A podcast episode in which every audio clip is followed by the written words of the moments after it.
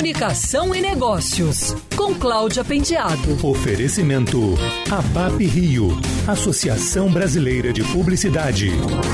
A primeira edição do estudo TrendScore sobre tendências de investimento em comunicação na América Latina consultou 166 empresas anunciantes entre 10 de junho e 6 de julho, no Brasil, no Chile, na Argentina, na Colômbia, no México e no Peru. O estudo foi realizado pelo evento Mas Cartagena, que apresentou os resultados em primeira mão na Colômbia, e a consultoria Scopen. O relatório contou com o apoio de diversas associações na região, entre elas a brasileira ABAP. Ele revelou que 65,3% das empresas anunciantes estão moderadamente otimistas e acreditam que os investimentos em publicidade devem levar de 5 a 7 meses para voltarem aos patamares pré-pandemia, a partir de agosto.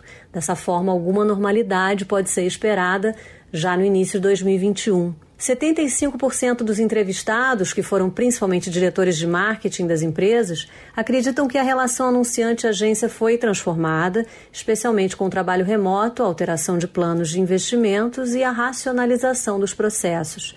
Desde o início da pandemia, 85% das empresas anunciantes reduziram investimentos em publicidade. Apenas 12% dos profissionais de marketing consultados afirmaram que mantiveram seus investimentos estáveis e 3% aumentaram.